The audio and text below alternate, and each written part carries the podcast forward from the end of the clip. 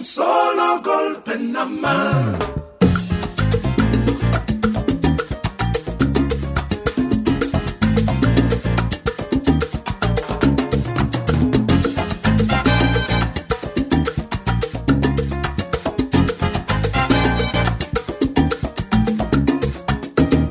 Somos David García y Aitor Padilla, y esto es desde la historia.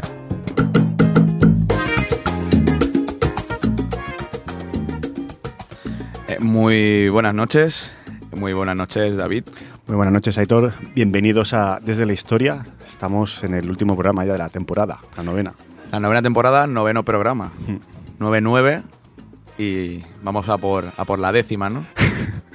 Vamos a por el último y bueno, una temporada que ha sido la verdad muy enriquecedora, ¿no? Podemos decir. Sí, con ese- Luego sí eso ha- haremos un resumen, al final de, Vale, vale, del no, no, programa. no adelantamos, no adelantamos.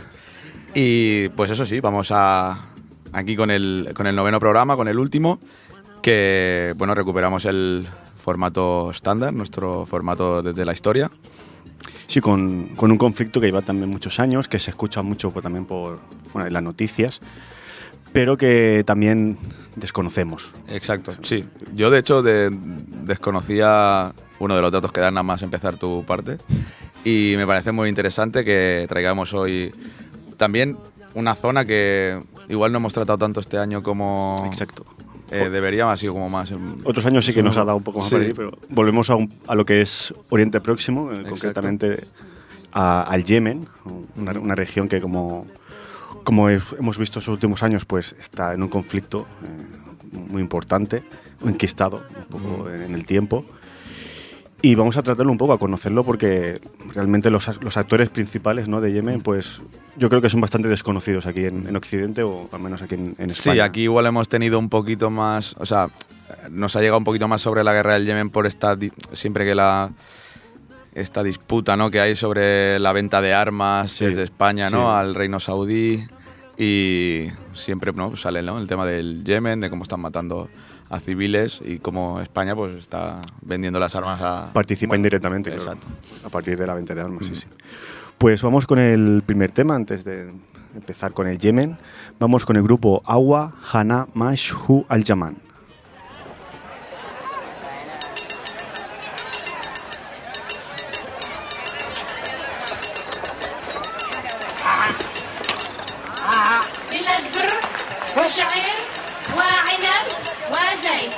وتين ورمان وتمر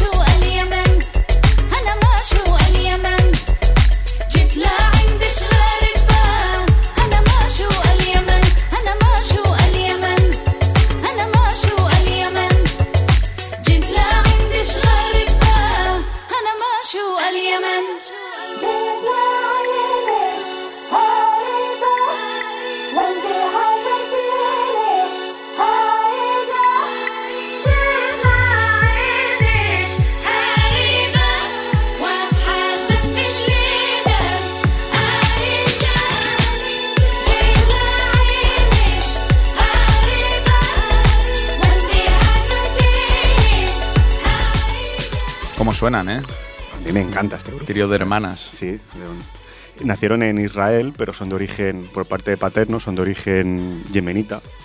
De hecho, bueno, el- los abuelos paternos son originarios de Sanaa, que es la capital de, de Yemen, y son judíos yemenitas, son Ujú. judíos árabes, y fue- fueron llevados a Israel durante la operación que se llama Alfombra Mágica, ¿no?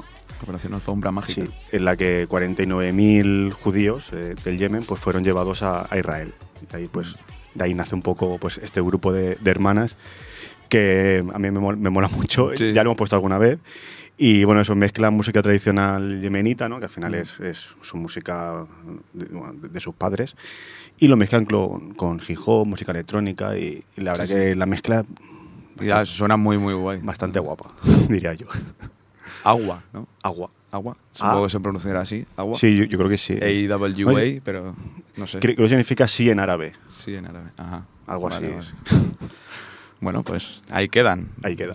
Como siempre, buena música. No. Se intenta al menos. datos y buena música. Bueno, que también antes de empezar con la noticia, que, que bueno, lo de siempre, nuestro correo de sdhistoria.gmail.com y nuestro Twitter, que... Donde colgamos los donde- programas y donde sobre todo están los programas y el enlace a iVoox y a ripollerradio.cat. Y bueno, que vamos creciendo. Poco a poco, Poco a poco. vamos creciendo. Supongo que él vendrá el subidón otra vez con la nueva temporada. en septiembre siempre sube. Sí, exacto. Bueno, pues vamos con la, con la noticia. El, bueno, eh, la noticia es pues una tregua que se firmó en, entre el Yemen y las fuerzas, bueno, el gobierno reconocido internacionalmente y las fuerzas insurgentes. Y es que, bueno, las partes implicadas en la guerra del Yemen llegaron el pasado jueves eh, 2 de junio, a pocas horas del fin de la tregua que ya estaba en vigor, desde abril a un acuerdo para extender otros dos meses eh, este cese de hostilidades, ya que aceptaron la propuesta planteada por el enviado especial de la ONU para este país, Hans Grundberg. ¿vale? O sea, ya tenían una tregua desde, desde, desde abril, que acababa el 2 de junio y la han prorrogado eh, dos meses más. Y es que, bueno, según dice Grunberg, las partes del conflicto han aceptado la propuesta de Naciones Unidas para renovar la actual tregua en el Yemen por otros dos meses. Así lo, lo afirmaba en un comunicado. Y bueno, el cese de hostilidades, explicó, se prolonga bajo los mismos términos que el acuerdo original y entró, entraba en vigor pues cuando expirase el, el actual eh, periodo de tregua, que era bueno a las 7 horas de la a las 7 de la tarde de- de- del Yemen. El, del día 2 de junio De- cuando expiraba. exacto, del día 2 de junio. Las partes implicadas en el conflicto yemení, particularmente el gobierno reconocido internacionalmente y los rebeldes hutíes, habían estado negociando en los últimos días para extender la, la tregua, que ha sido calificada por la ONU y otros organismos como exitosa y que ha supuesto un importante alivio, alivio para la población tras más de siete años de guerra. Porque si bien recordamos, esto empieza en 2014-2015. Sí. ¿Vale? Entonces, este cese de hostilidades, que comenzó en coincidencia con el arranque del mes sagrado musulmán del Ramadán, el, pasado 2 de abril, ha representado un cambio significativo en la trayectoria de la guerra, según Grunberg, que lo atribuyó a una decisión responsable y valiente de los contendientes, ¿no? de la gente, de los que de, de los dos, dos bandos enfrentados. Y eso empe- empezó el 2 de abril con el Ramadán eh, y se prolonga pues dos meses más, eh, ahora a partir de- del, del 2 de junio. Eh, y también, bueno, en, eh, en Grunberg también enumeró eh, diferentes logros de la tregua, entre ellos, por ejemplo, que las víctimas civiles se han reducido significativa- significativamente, eh, las entregas de combustible al puerto de Al Jodeida, que está bajo control UTI, eh, ha aumentado considerablemente también, y los vuelos comerciales desde el Aeropuerto Internacional de Sanaa, que también está en la zona rebelde, se han reanudado tras casi seis años de cierre. ¿Vale? Al final, el, el hecho de que la tregua prospere eh, Bueno, hace- es, es recuperar un, un mínimo de normalidad ¿no? después de casi una década eh, de guerra. de normalidad y que, que- y de bueno y de sí de normalidad y de que la economía pues siga por lo menos eh, estos vuelos y Sí. al final llegando pues eh, la ayuda que tenga que llegar también porque los civiles también lo, lo están pasando bastante mal Eh, las partes enfrentadas se han acusado en numerosas ocasiones de violar el acuerdo ya fuera por avances de tropas en el frente como por ataques e incursiones con drones ¿no? Que al final ahora esto de los drones pues, está llevando a, a un- a otro punto eh, el tema de, de- Guerra, o sea, la guerra. guerra del, del siglo XXI. Muy- me parece, o sea, cada vez que lo oigo es como, madre mía. Sí, queda, queda mal, queda feo. ¿Dónde están, las, ¿Dónde están las espadas y los escudos ya? Madre mía. Pero una treintena de ONGs internacionales que hace unos días pidieron a las partes hacer todo lo posible para prolongar el alto al fuego, apuntaron entonces que solo durante su primer mes el número de muertos y heridos en el Yemen se redujo en más del 50%. O sea, en el primer mes de, te- de tregua, eh, lo- el número de muertos y heridos bajó a, a más de la mitad. Que, Bueno, como eh, datos positivos, sí, sí, sí. eh, exacto, bueno. Claro, depende de cuál fuese Claro, la cifra no, anterior, bueno, ¿no? pero como dato bueno, que al siempre final es positivo. Lo importante es que baje. En absoluto es positivo. Quien, Cuando vas a, a la concreción igual no tanto, pero en absoluto sí. quien sufre la, la guerra final es la población ci- civil, eso es evidente. Entonces, pues, todo lo que sea que mejore la vida de estas personas, pues, es positivo. Aún quedará mucho camino, obviamente. Exacto, pero bueno, mucho, que- pero la esperanza siempre hay que cogerla Mm. poco a poco, ¿no? Y eso es, es un conflicto que desde su inicio en el 2014 ha provocado más de 150.000 víctimas mortales. Ya vemos que eh, llevan muchísimo tiempo eh, en curso y, pues sí, pues evidentemente han muerto muchísima gente y en su mayoría eh, civiles. civiles. El principal obstáculo para la renovación de la tregua ha sido el bloqueo por parte de los hutíes de varias provincias en manos del gobierno legítimo, particularmente la zona suroccidental del, de Taiz, ¿vale? que la capital homónima de esta provincia, controlada por fuerzas leales al gobierno, está bajo asedio de los rebeldes de 2015 y constituye desde entonces uno de los puntos calientes de la guerra. Eh, entonces, bueno, el hecho de que estuviese todavía el bloqueo eh, desde hace siete años no ayudaba tampoco a que una parte quisiese aceptar este- esta tregua, ¿no? Aunque la apertura de los pasos fronterizos de esta región era uno de los puntos recogidos en el acuerdo que llevó a la tregua, el Ejecutivo, eh, reconocido internacionalmente, en lo que decimos que es el gobierno, reclama al movimiento chií rebelde que cumpla con lo pactado en este aspecto. Eh, lo que ya veremos que tampoco ha avanzado muy bien. No. Eh, respecto a este punto, el enviado de la ONU no anunció avances en su comunicado. Dijo que textualmente para que la tregua alcance su máximo potencial será necesario dar más pasos, particularmente en materia de apertura de carreteras y operaciones de vuelos comerciales. Pero nada en concreto sobre esta zona del, del, del ¿vale? Sin embargo, celebró que las partes se hayan reunido por primera vez en años para hacer progresos en el tema de los desbloqueos y en la implementación de un mecanismo de desescalada militar en todo el país.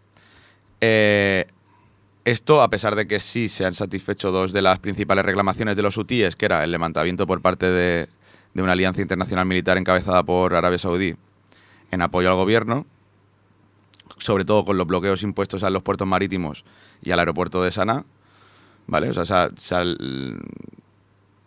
han pedido que la alianza internacional militar pudiese estar también dentro de esos del aeropuerto y de- del puerto, que ya vemos que em, los insurgentes eh, están de parte de Arabia Saudí, ¿vale? Entonces, bueno, eh, esto sí que lo han conseguido, ¿no? Son las dos de las principales reclamaciones. Eh, el primero permitió la entrada de buques petroleros para aliviar la creciente escasez de carburante en los territorios hutíes. Y el segundo, pues, eh, el reinicio de vuelos comerciales desde la capital yemení hacia Amán o, el Cairo.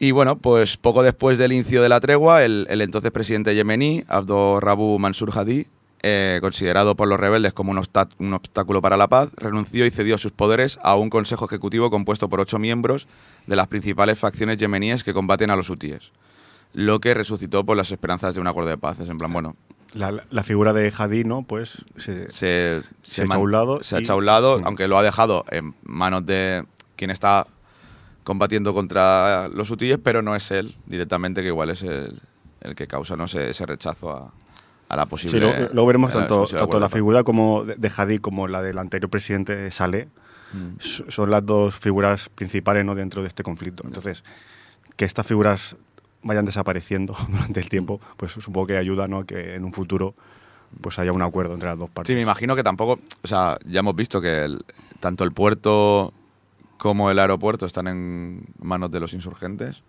que al final son las, par- las partes más importantes de, ¿no? de lo que puede ser la capital o del, Hmm. del país. Y digamos que tiene como un final muy claro, creo yo, el conflicto. Luego ya veremos si, si no o no, pero al final si tienen un- una potencia importante detrás y, y, bueno, pues ahí siguen. Y han conseguido además pues las dos cosas que pedían, que pudieran que se pudiera el puerto pudiera recibir ya petróleo y, comenzar con los con los vuelos comerciales. ¿no? Em, tras el anuncio de Grunberg, que ya recordamos que es el, enviado de la ONU, el Consejo de Cooperación del Golfo, del que forma parte, entre otros seis países, Arabia Saudí, dio la bienvenida en un comunicado a la prolongación de la tregua y confió que ésta seguirá creando la atmósfera para que las partes yemeníes inicien el proceso político y alcancen una paz integral. ¿Vale? Y bueno, como hemos dicho antes, el número de víctimas civiles a causa de la guerra del Yemen eh, se redujo a la mitad desde el inicio del 2 de abril, ¿no? Que en comparación con las cifras del mes anterior, según afirmó la ONG Consejo Noruego para los Refugiados, durante el mes de marzo, marzo murieron o resultaron heridos un total de 213 civiles, mientras que esta cifra descendió a 95 desde el 2 de abril a mediados de mayo aproximadamente. Más O sea, de la mitad, sí. es más de la mitad de la reducción de, de eso, de muertos o de, o de heridos. Sin embargo, ha apuntado que el número de personas muertas o heridas por las, eh, mayoritariamente son por la explosión de minas antipersonas y otros artefactos que, que, o sea, el, el nivel ha seguido en el, en el mismo nivel, incluso se ha incrementado, ¿vale? No hay, porque al final eh, esto es lo que muestra es el peligro de estos restos explosivos cuando, incluso en tiempos de paz Hmm. que es, es el, el número de personas muertas o heridas por explosión anti, minas de antipersonas eh, se ha mantenido o incluso incrementado. O sea que al final eso siempre está ahí y en tiempos de paz, pues si no hay un... Sí, pero hay, hay tantas minas, no seguro en el país que bueno, es peligroso. todo. Sobre todo, claro, eso también lo que afecta es a mucho a menores, que, bueno, pues eh, que, claro, que está, está todo lleno. Y bueno, eh, para acabar así, en el mes de abril eh, fue el primer mes desde el estallido de la guerra, en febrero de 2015, en el que la coalición internacional que encabeza Arabia Saudí no perpetró ningún bombardeo sobre Yemen. Entonces, bueno, pues en siete años, eh, el mes de abril de este 2022 fue el primer mes donde eh, Yemen no fue bombardeado por... Sí, luego veremos también que al, al final este conflicto del Yemen, bueno, como todos los conflictos, tiene su lectura, digamos, geopolítica eh, que, que va un poco más allá ¿no? de, la- Ujú. de las fuerzas del Yemen. Y evidentemente, por un lado tenemos Arabia Saudí, que es, que es una potencia en, en la zona, Mm, eh, sí, ev- exacto. evidentemente. Eh, y luego pues tenemos Irán como otro... Por la otra parte, sí. por la otra parte, ¿no? que siempre entre Arabia Saudí e Irán, como dos potencias que son, y además que tienen religiosamente tienen diferentes puntos de Mm. vista, etcétera, etcétera, chiíes, eh, etcétera. Entonces es esta guerra encubierta ¿no? entre un poco Arabia Saudí e Irán lo que también explica esta Sí, digamos que este el, conflicto el del Yemen. gobierno del Yemen está apoyado por, por Irán. Sí, lo- luego lo miraremos con, con un poco más de, de atención, pero básicamente es importante saber eso, ¿no? que, que todos los conflictos tienen Mm. esa lectura un poco más internacionalista. Sí, sí, no, no se queda solo en, en los territorios, evidentemente. Pues vamos a ir con el segundo tema. Vamos con KCO, la canción Yemen. Me da pánico mi propio ego, ciego, de mí mismo llego hasta el mismísimo limpo y le pego fuego al puto monte.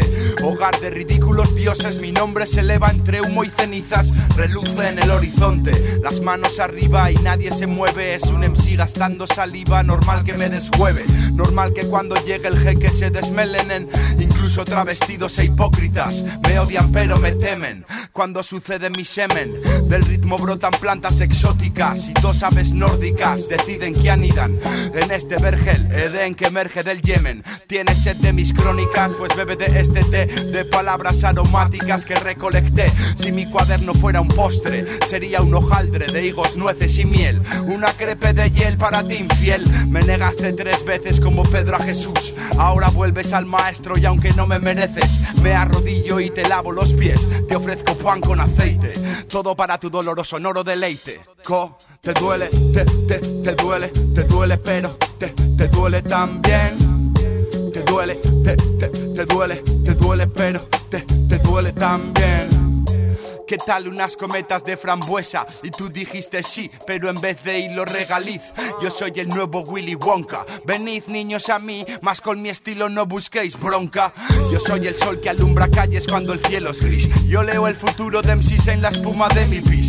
Fin de la mediocridad, vuelve el loco astrónomo. Alquimista soy yo, transformo el plomo en oro. Como un sangriento cascabel. A medianoche me despierta un pensamiento del que salen miles. Y de estos miles quedan cien. Diez, Dos, un solo verso gana esta lucha atroz. Mis visiones llenaron expedientes en la NASA.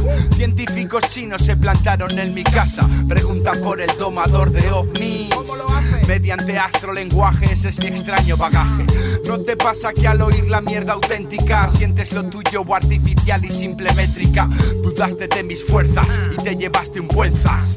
¿qué tal te ves comiendo mierda? Mientras sueltas esas rimas flojas de que te quejas. Te has parado a revisar tus hojas, lo que refleja. Lo que pienso yo es que estás perdido, estás jodido, no has medido, o en que te has metido, o en tremendo lío. Esto del rap, co, mejor escucha que. Con lírico y con hate hace tremendo trío. En Zaragoza no hace fresco, hace más bien frío. Como la poza de un río en estío, mi estilo es tío. Aspiro al papado, os pido pues que me llaméis pío. Pero qué cojones digo, si yo con brío me cago en ese puto obispo de Lucifer, siervo sombrío, hijo de puta, ya podrás con críos. Desvaríos varios, no escatimos carnios. ¿Con qué derecho hablan de Dios estos demonios? También hay curas buenos, también hay seres plenos, los menos. Gozan de poca promo en este planeta debemos. Soy poeta y viajo más que tus astronautas. Soy poeta y yo jamás respeté tus pautas. ¿Cuántas noches me pasé yo delante del papel diseñando llaves para tus jaulas? Y si el placer fuera solo ausencia de dolor, y si el dolor se borrara como las manchas, si hubiera tintes para el corazón, no habría una razón por la que rimar hasta las tantas. Me duele, me, me, me duele, me duele, pero me, me duele también. Me duele, me, me, me duele, me duele, pero me, me duele también. Me duele, me, me, me duele, me duele, pero me, me duele también. Me duele, me, me, me duele, me duele, pero me, me duele también. Javier Ibarra Ramos. No lo conozco, ¿eh? no, sé quién es. ¿Quién es? que sí, eh, bueno, para mí el mejor, el mejor MC español. Para ti no sé. Yo a ver, que- ahora es que se ha ido mucho la perola, pero... Sí, sí, yo diría que sí. Bueno, no sé, yo... En cuanto a... W, entonces... Sí, ahí sí. Ahora, bueno, tiene el rollo este, ¿no? Que... Sí, sí, sí, diría que sí. ¿Qué Que rollo tiene ahora? No, no, bueno, quiero decir que Bueno, el disco- mola mucho más El- el- cuando era... Sí, pero bueno, el sea, disco este... Para contarlo y anteriores. Claro. Ahí está... Bueno, el, el disco este, que es el Círculo, el 2016, El Círculo. tampoco, no está no mal. está mal, no está mal. Ahí hay buenas Sí, canciones. sí. Este es el... Y bueno, la canción se entiende Sí. por sí sola, ¿no? Porque esta que sigo aquí es de ascendencia yemení. No, es que creo que de Zaragoza es maño maño este. Pero bueno, la canción se llama Yemen y bueno, hace una pequeñas referencias a, Sí, sí. al Edén, a Yemen. Y bueno, pues aprovechando que, Sí, sí, perfecto. que lo- pienso que ha pasado por Valladolid, pues Está perfecto. Muy bien traído otra vez. eh, al final, bueno, es, es que sí, o sea, Que me has dicho que no diga nada, pero a punto. David va a explicar mucho mejor la relación de los hutíes, los chiíes, el gobierno De de, de Arabia dos Saudí. de los dos bandos. Mucho mejor porque yo he acabado el trozo y no sabía bien bien nada de, de lo que estaba contando. Pero ya ahora lo tengo más claro. Y podría apuntar alguna cosa es, sobre lo es que digo. complicado, es complicado. sí. No, y al final es eso, esa relación de, bueno, entre Arabia Saudí, eh, saudíes, chiíes. Luego lo miramos Ah, con, con un poco de atención. Eh, entonces, eso, vamos con el apartado histórico donde vamos a, bueno, básicamente a entender este, este conflicto, ¿no? Que parece, parece no tener fin, pese a que parece que en este último año está habiendo bastantes avances, Mm. pero veremos cómo evoluciona. Y vamos un poco a analizar pues, lo que es la historia de, de este país, que es una república, que es la única república en, en la península arábiga. De eso, ¿ves? Era el dato Eso, que no, no un conocía. Dato importante. Ujú. Y bueno, vamos a conocer, pues como decía, ¿no? en profundidad un poco los actores principales de esta contienda, los hutíes, el gobierno eh, de Al-Hadi, bueno, que ahora no está Al-Hadi ya, pero bueno, el, el gobierno, digamos, reconocido oficialmente ¿no? por Ara- Arabia Saudí, etc. antes, como siempre, pues vamos a comentar algunos datos de interés sobre el Yemen, que es un país que podríamos pensar que, al estar situado en Oriente Próximo, pertenece por completo a, a Asia, al continente asiático, pero hay una isla que está dentro del territorio yemení, bueno, que se considera Yemen, ¿no? que, es, que es la isla de Socotra, Ajá. que pertenece geográficamente a África. Ah. ¿no? Eh, Digamos que está en el cuerno de África, pues un, Sí. un poco más a- al, al este. Entonces, el Yemen es, un país bicontinental. Es, es un dato así Como que... Turquía. Exacto, como Rusia. Rusia, etcétera, etcétera. España, ¿no? También. las Canarias pertenecen Ah, sí, bueno, ah, bueno, pero geográficamente. geográficamente. bueno, Claro. luego lo buscamos, pero Ah, claro, eh, No, pero España no pertenece a África.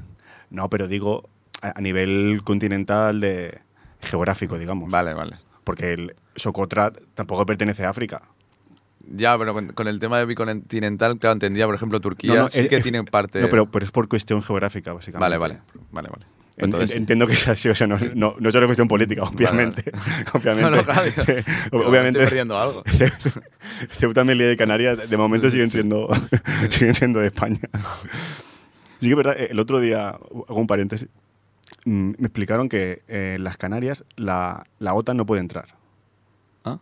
Porque- O sea, si las Canarias son atacadas, la, la puede defender solo el ejército español. Ah, La OTAN no tiene jurisdicción, por así decirlo, en las Canarias. ostras. No sé por qué, pero me lo explicaron el otro día, eh, un amigo en común, y dije, o sea, interesante. ¿No? Dejo No ahí el lo- dato. No, lo sabía, ¿eh? Yo tampoco busco mucho más, ¿eh? pero me lo dijeron y yo me lo creo, porque es una, buena- una fuente bastante fiable. Vale, vale. pero ahí, ahí queda e- ese dato. Pues bueno, volvemos al Yemen, eh, este país bicontinental. Y bueno, comentar también que el Yemen es el país más pobre de Oriente Próximo, pese a tener, pues, como todos los países de, de esa zona, ¿no? pues, importantes yacimientos petrolíferos. A nivel demográfico, ves, prácticamente son 30 millones de habitantes, que para ser un país bastante pequeño está bien. Y bueno, y país pequeño y con, con mucho desierto, ¿no? Y aún así, Mm. pues 30 millones, de los cuales to- todos, bueno, el 99% son árabes musulmanes. Ahora bien, un 70% son sunís, un 25% chiíes, concretamente de la rama zaidita. eh, no, no vamos a entrar tampoco en cuestiones Siempre que hablamos de. religiosas. sabemos que son cuatro Sí. programas y tenemos que hablar. Pero mm, lo importante es eso, ¿no? Que hay una parte suní, otra Mm. chií, que bueno, tiene su importancia, ¿no? Para entender un poco la guerra. El hecho de que sea la única república y el país más pobre es un, un argumento a favor de las monarquías absolutistas. De... Bueno, si, si- si- si tú lo ves así. No, no, pero nunca. O sea, estoy, estoy en coña. Pero, No, pero es, es verdad curioso. Es, jaque mate, república. es- ¿no? es curioso. A lo mejor, Pero no, sí. a lo mejor la República no, no funciona tan bien ¿no? allí en, en Oriente Próximo. Y sí que es verdad que, que es curioso que el 99% de la población sean musulmanes, Ujú. porque antes comentamos también lo de con, con el grupo, que había una Sí. población muy importante judía, ¿no? Y, y esa población se ha ido. Se ha ido. Y eran, eran yemeníes también. Ujú. Pero ahora son musulmanes, aunque pues un porcentaje un poco más alto suní, pero también importante chií. Eh, entrando ya en la historia en sí, pues hay que destacar que el Yemen es uno de los centros más antiguos de la civilización en Oriente Próximo y es también el origen de un importante tráfico de especias que se ha extendido durante muchos siglos y por lo que ha sido una tierra dominada por grandes civilizaciones, eh, los mineos, sabeos, imbrayitas.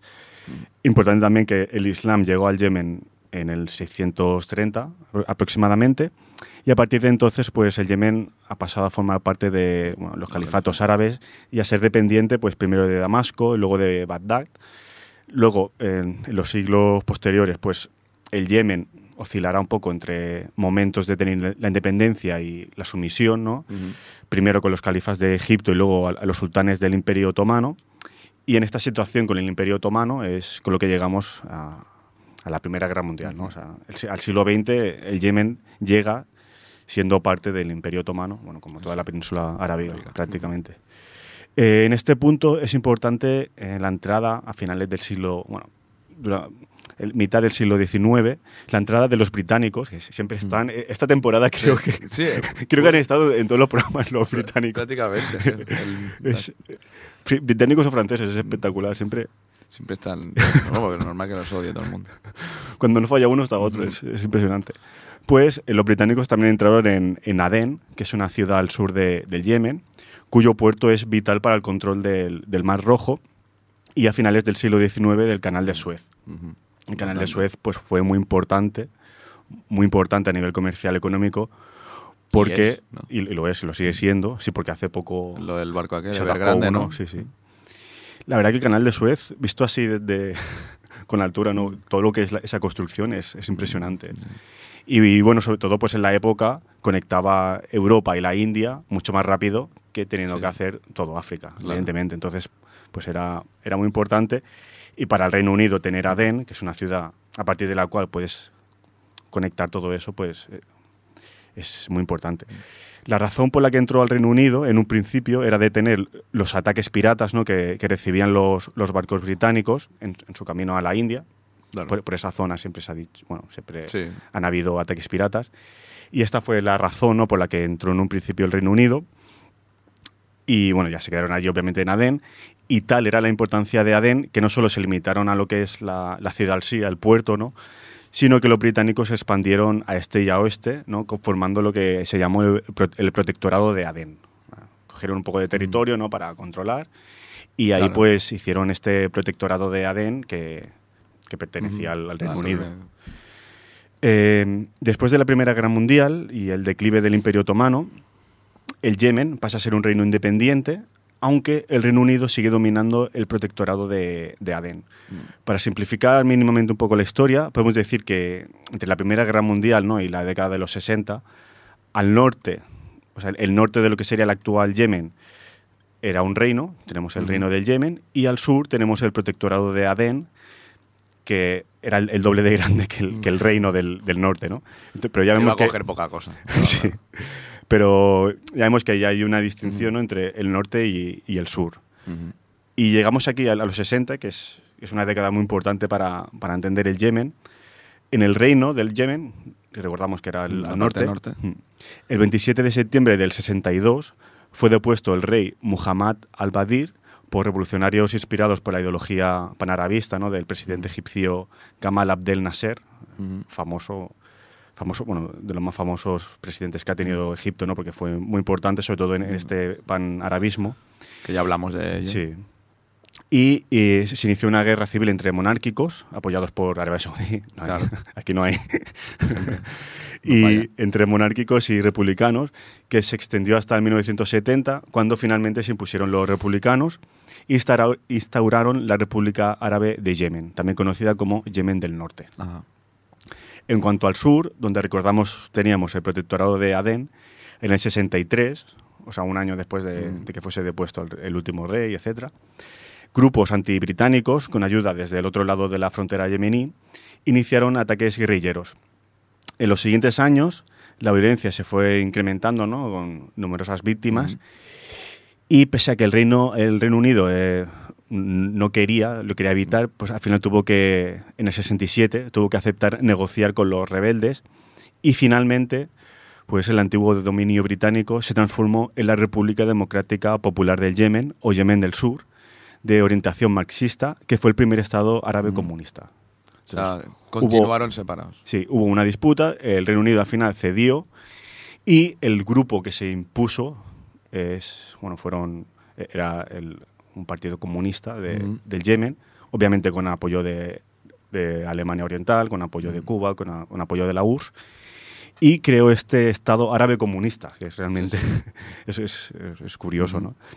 Eh, a diferencia de lo, claro, porque aquí ya tenemos Yemen del Norte y Yemen del Sur, se asemeja un poco a, a lo que es la Guerra Fría, Alemania Occidental, Oriental, Corea del Norte, del Sur, Vietnam del Norte, del Sur. Pues también tenemos este Yemen del Norte y del Sur. Pero a diferencia de los otros países, tuvieron relaciones relativamente amistosas. Mira. A pesar de que, bueno, en varias ocasiones sí que es verdad que sufrieron periodos de, de mucha tensión, bueno, sobre todo por cuestiones fronterizas, ¿no? Pero inclusive ya desde el 72 pues, se produjeron declaraciones de ambos, ban- ambos bandos que manifestaban su voluntad de, de una unificación en el, en el futuro. O sea, no, no había esa animadversión como por ejemplo en Vietnam, ¿no? que, que era una Claro. guerra abierta. ¿no? Aquí es, es diferente. Eh, ent- entonces, pues todo esto pues acabó germinando en el 88, en el mayo del 88, cuando los gobiernos del norte y del sur pues llegaron a un acuerdo que redujo eh, las tensiones que habían y reanudaron las discusiones sobre una reunificación ya, ya en serio. Este acuerdo ya del 88 pues permitía que la población yemení viajara entre ambos países tan solo con la tarjeta de identificación nacional. Además se establecía pues desmilitariza- desmilitarización de la frontera y un área conjunta de, explo- de exploración de petróleo ¿no? al- alrededor de las fronteras que aún no habían sido del todo definidas. La conclusión al final de este acuerdo llegó el 22 de mayo del 90, cuando ambas repúblicas se unieron para fundar una sola, que es la República del Yemen, que es lo que tenemos actualmente. Actualmente. Eh, también coincide, pues, bueno, como Casi tan joven como nosotros. sí, ahí, ahí anda, ahí anda. Y, y también coincide, pues bueno, esta época pues de desintegración de la URSS, que es cuando, Sí, cuando caen, caen todos los estados comunistas. Se ve que más o menos va todo. Sí, Hmm. excepto algunos que aún se mantienen, pero muchos cayeron en esta época que, que se desintegra la URSS, Exacto. que era la, la patria madre un poquito de, de estos países. Entonces, dentro de esta república reunificada ya del, del Yemen, que es del 90, casi, casi como nosotros, Sí, sí. es importante destacar la, la figura de Ali Abdallah Saleh, que fue el presidente ya del Yemen del Norte, del 78 al 90, y siguió siéndolo del Yemen reunificado desde el 90 hasta el 2012. O sea, Si es que cuando, ve- cuando vemos a esta gente tanto tiempo en el poder, bueno, no puede ser. o sea, realmente se tiró del 78 al Al 2012. Madre mía, Son años, ¿eh? O sea, muchos. de, de hecho, después de Gaddafi, ha sido el dictador que más años ha estado en un país árabe. Sí, sí. Ah, poca broma con Ali Abdallah Saleh. eh, muchísimos años. Y de hecho es en esta figura de Abdallah Saleh, que bueno, al final es lo que tú dices, tantos años, pues mm, podemos, podemos ver que Eh, bueno, casos de corrupción, de claro, etcétera, etcétera, pues es, es Como- evidente, como ¿no? que sale solo, ¿no? Sí. Pues en es- esta figura de Abdallah Saleh es sobre la que se concentró toda la revolución yemení, también todo... Mm, la primavera la- la árabe. primavera árabe a raíz de, de todo esto, ¿no? que tuvo lugar en enero del 2011, que básicamente, pues eso, reclamaba el fin del dictador después de décadas y décadas en el poder y de ser acusado de corrupción eh, sistemáticamente, ¿no? Entonces, pues llega un punto, ¿no? Que el- y sobre todo pues a raíz de todo lo que fue esa primavera árabe, pues que la población salió a la calle para, para pedir que, que saliese. Ajá. Y de hecho, esta rebelión... Que saliese sale. No, está bien. Me ha gustado. Sí, sí. Que sí, sí, al final sí. y, y al final lo consiguieron, eh, ac- acabaron con, con Saleh. Y Saleh lo que hizo es renunciar a favor del vicepresidente Al-Hadi, Ujú. que es el que hemos Eh, nombrado antes, ¿no? anteriormente. que también llevaba bastantes años Al-Hadi como pres- vicepresidente. Y entonces eso, se pasó de Saleh al Hadi. Y todo esto, bueno... Esta rebelión, ¿no? esta rebelión, sobre todo, debilitó mucho al país y ya permitió la entrada de Al-Qaeda, que también ha sido un, un factor importante dentro de la, de la guerra yemení, porque Al-Qaeda, o sea, sí que hay dos bandos muy bien definidos, que ahora lo miraremos, pero bueno, básicamente Saleh y, Hadi, y, y Al-Hadi. Y luego está Al-Qaeda también haciendo su guerra en, en el. Yemen, ¿no? y, y ha sido también un actor importante dentro de este conflicto. Entonces, claro, tenemos que esto sucede en- alrededor del, del, del 2011 Ajá. y es en este estado un poco de transición, inestabilidad, que es cuando se inicia la guerra civil del Yemen, del Yemen en bueno, sí, 2014-2015. ¿no? Eh, entonces, tenemos que diferenciar básicamente dos bandos. Uno, que es leal al, al expresidente Saleh, que son los llamados rebeldes hutíes, que es un grupo bueno, insurgente, predominantemente zaidí chiita. Vale. Esto es un, un lado. Y el otro, que es leal al, al gobierno de Al-Hadi, donde encontramos también grupos separatistas del sur. Y claro, en este sentido, también a nivel así geográfico, Saleh es del norte de- del Yemen y de religión zaidí, como los hutíes, mientras que Al-Hadi proviene del sur del, del Yemen. Eh, También Sí, hay pues esa esta distinción, ¿no? que, que como vemos viene un poco, eh, tiene su raíz histórica. La guerra civil básicamente se inicia por el golpe de estado de los hutíes, ali- aliados con Sané, que derrocaron a Al-Hadi, que pidió la ayuda internacional y dio lugar a esta guerra civil. Es decir, Saleh renuncia para Al-Hadi, Pero al tiempo. Al-Hadi está un par de años y al tiempo Saleh se alía con, con los hutíes y le hace un golpe de estado. Digamos que, que no, No. estuvo suficiente tiempo. No, eso te iba a decir, no tuvo suficiente. Con, creo que son 44 años. A, a ver si, a lo mejor le faltaba por hacer alguna cosa. eh, No, cuar- 34, perdón. 34. Le faltaba hacer alguna cosa y, y dijo, Bueno, Déjame, que me ha, me ha faltado déjame un poco. dos mesecitos.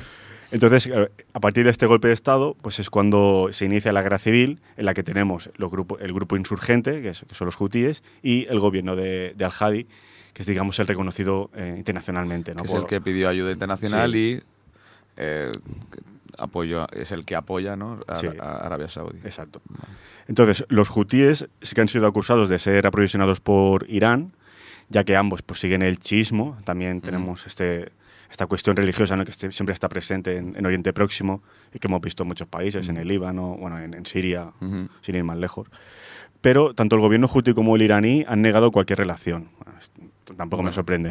Sí, tampoco. no. Mientras, bueno, el gobierno de Al-Hadi, como decimos, pues ha tenido un considerable respaldo internacional, digamos, el respaldo bueno, sí, el de, de los Estados Unidos, ¿no? que al final es el que marca un poco la política, tanto de Estados Unidos como de las monarquías del Golfo Pérsico, eh, encabezados por Arabia Saudí, que es, que es la potencia principal. Entonces, pues, es como, como decía antes, pues este conflicto que va un poco más allá, geoestratégico, ¿no? entre Arabia Saudí Irán. Irán. Y como también, ¿no? Como enemigo también normal de Irán, ¿no? Estados Unidos. Exacto. Sí, al final, bueno, Irán, Siria, Rusia tienen sus Ujú. cosillas, Arabia Saudí, incluso Estados Unidos, obviamente, incluso Israel. Israel, te iba a aun- decir Aunque parece mentira que Arabia Saudí e Israel Puedan estar en el... pu- puedan estar, digamos, en el mismo bando, pero en muchas ocasiones pues también lo están. Por, al final, la, geo- la geoestratégica, la, la- la geoestrategia pues eh, tiene estas cosas a veces. y, y la historia, sí. Pues sí, lo has explicado mucho mejor que yo. Sobre todo Bueno, esta es, parte. eh, es complicado, es, es complicado. O sea, es. Yo, yo antes de hacer el programa tampoco tenía información. Pero de, o sea, lo- sí- sí que Jutis, eso que lo escuchas y tal, pero, pero tampoco lo situaba muy bien. Es, es complicado no saber. Y al final es eso, sale, sale. hostia, ay, perdón. sale, Sale sale, eh, renuncia, renuncia, luego vuelve, etcétera. Sí, exacto. Bueno, luego sale, no lo he comentado, pero fue asesinado, voy a buscarlo ahora en un momento, en el 2017, sí, por los mismos hutíes. Ah, no está vivo entonces. No. Pensaba que ibas a decir, fue asesinado y resucitó. Digo, no, no puede ser. Quiere seguir gobernando. Vale, Ah, eso, vale. eso no llegaron. En el 2017, eh, Los propios Sa- hutíes Sa- lo. Saleh y los hutíes rompieron su, su alianza y tuvieron diferentes enfrentamientos y al final, pues... Vale. Entonces ahora, claro, eh, lo que decía antes, que, que Saleh, pues ya, ya no existe dentro del panorama Mm. político yemení y tampoco al-Hadi. Porque, Claro. ta- porque también es- este año pues, pues se ha apartado, ¿no? Entonces, esas dos figuras importantes, tanto Saleh como... Puede darle una solución más, ¿no?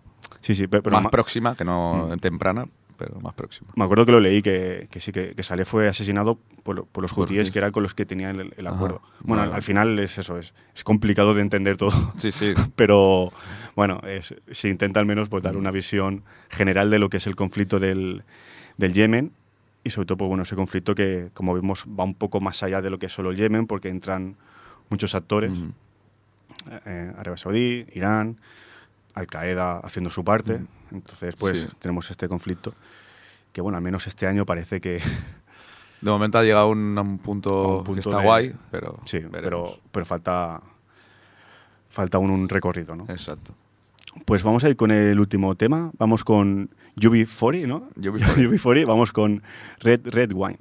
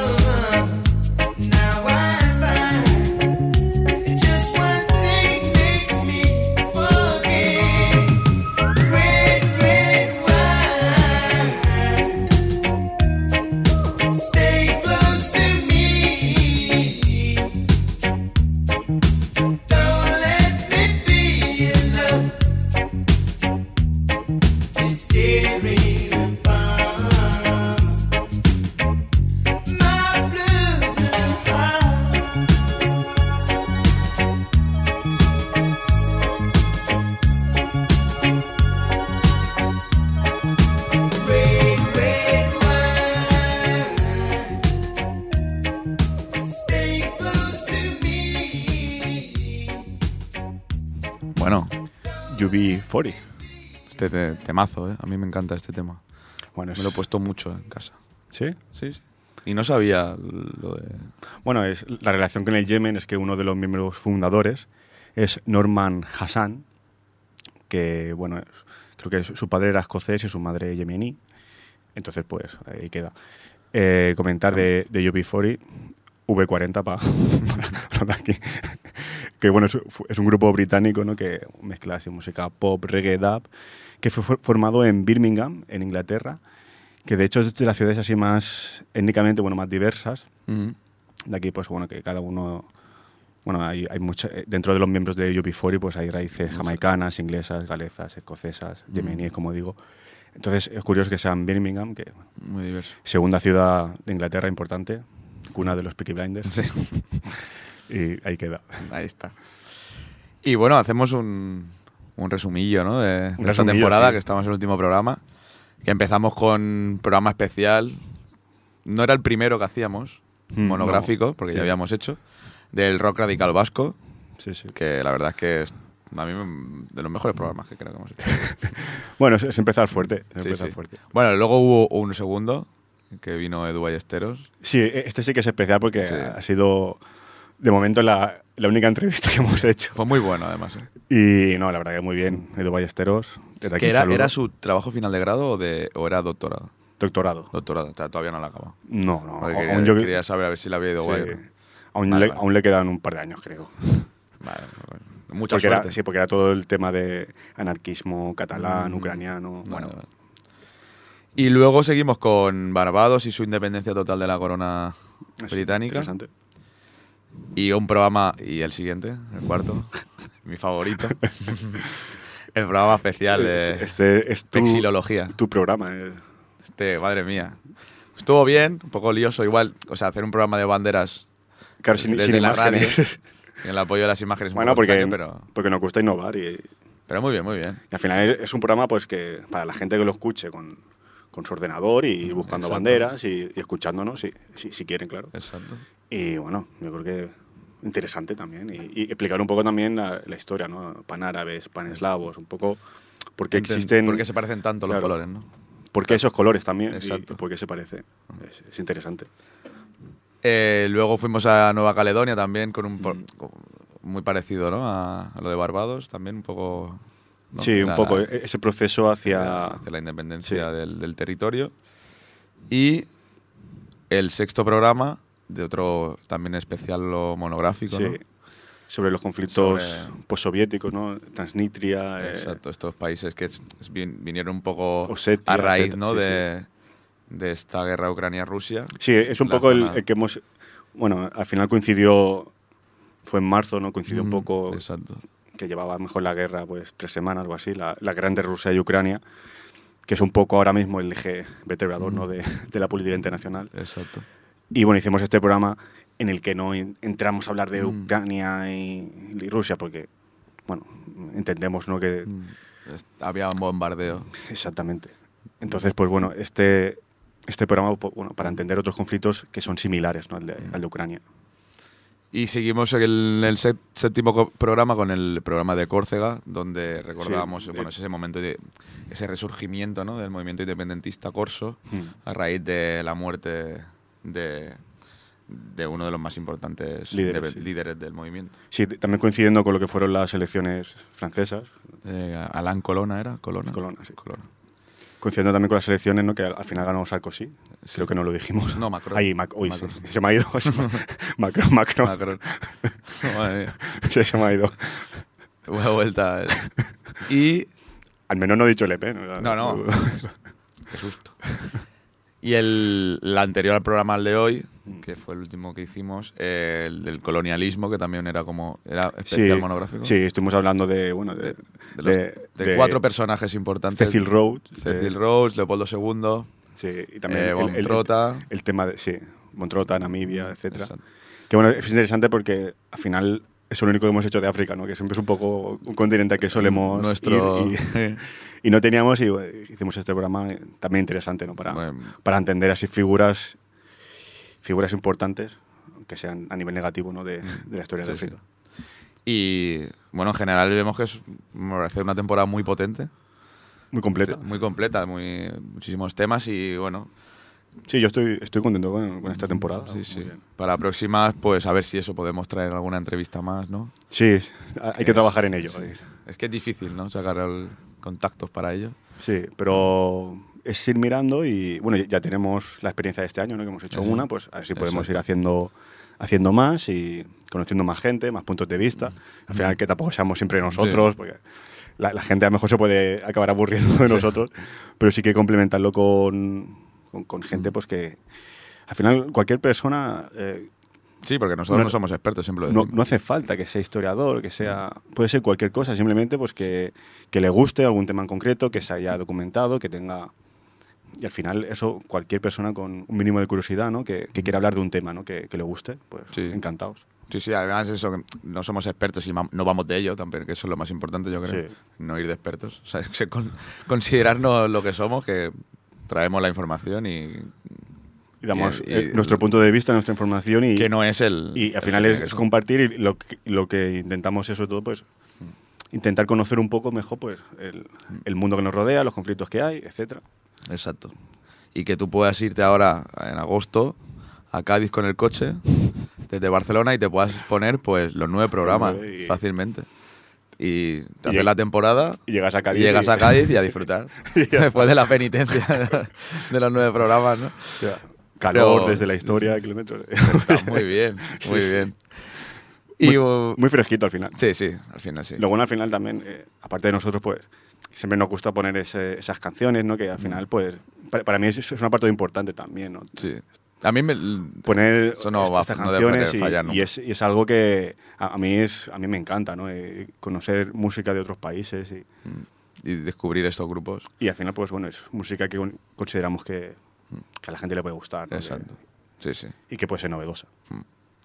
Y bueno, ya por acabar, pues como siempre damos las gracias a Ripollet Radio Puncat, a Jordi, a Tony, a, a toda la radio A y todos. a todos los que nos escucháis y todas las que nos escucháis. Mm. Y bueno, eh, estamos en eso, en Ripollet Radio Puncat, en Evox y 91.3 FM. Si alguna vez lo, no, nos podéis enganchar, nunca se sabe. Bueno, buenas noches David, Muy buenas noches y muchas gracias a todos. muchas gracias.